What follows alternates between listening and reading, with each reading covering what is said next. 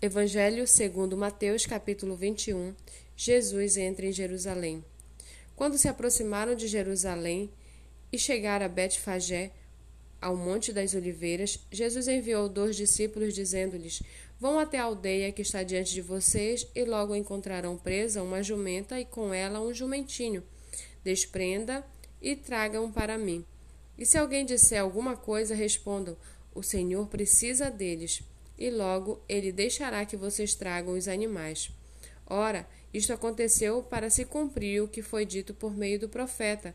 Digam à filha de Sião: Eis que o rei, eis que o seu rei vem até você, humilde, montado em jumenta e num jumentinho, cria de animal de carga.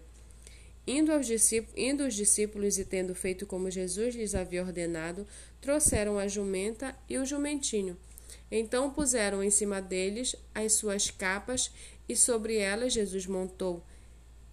E a maior parte da multidão estendeu as suas capas no caminho, e outros cortavam ramos de árvores, espalhando-os pelo caminho, e as multidões, tanto as que iam adiante dele como as que o seguiam, clamavam: Hosana ao filho de Davi!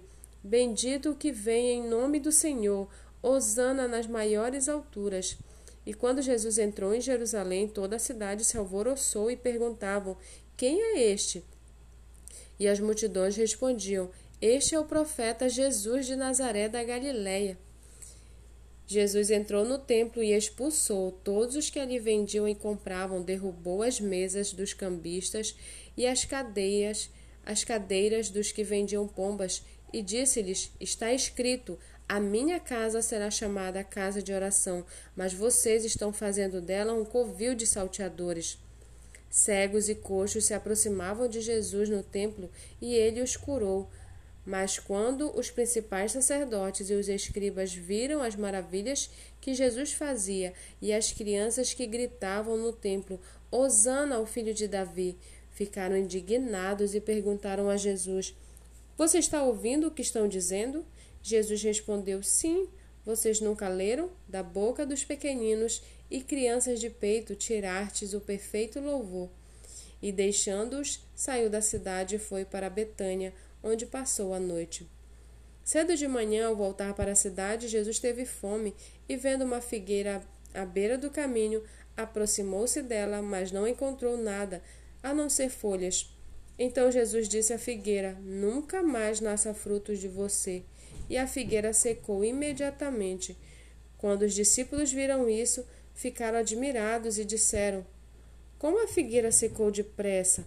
Ao que Jesus lhes disse: Em verdade lhes digo que, se tiverem fé e não duvidarem, não somente farão o que foi feito à figueira, mas até mesmo se disserem a este monte: Levante-se e jogue-se no mar, assim será feito, e tudo o que pedirem em oração, crendo, vocês receberão.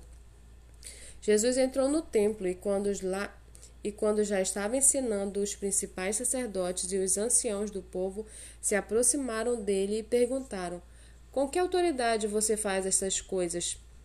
E quem lhe deu esta autoridade? Jesus respondeu: Eu também vou fazer uma pergunta a vocês. Se me responderem, também eu lhes direi com que autoridade faço estas coisas. De onde era o batismo de João? Do céu ou dos homens? E eles discutiam entre si: se dissermos do céu, ele nos dirá, então por que não acreditamos nele? Mas se dissermos dos homens, é de temer o povo, porque todos o consideram João um profeta. Então Jesus, então responderam a Jesus: Não sabemos. E ele, por sua vez, lhes disse: Então eu também não lhes digo com que autoridade faço estas coisas. O que vocês acham? Um homem tinha dois filhos. Chegando-se ao primeiro, disse: Filho, vá hoje trabalhar na vinha. Ele respondeu: Não quero ir. Mas depois, arrependido, foi. Dirigindo-se ao outro filho, o pai disse a mesma coisa. Ele respondeu: Sim, senhor. Mas não foi. Qual dos dois fez a vontade do pai? Eles responderam: O primeiro. Então Jesus disse: em verdade lhes digo que os publicanos e as prostitutas estão entrando no reino de Deus primeiro que vocês, porque João veio até vocês no caminho da justiça e vocês não acreditaram nele. No entanto, os publicanos e as prostitutas acreditaram. Vocês, porém, mesmo vendo isso, não se arrependeram depois para acreditar nele.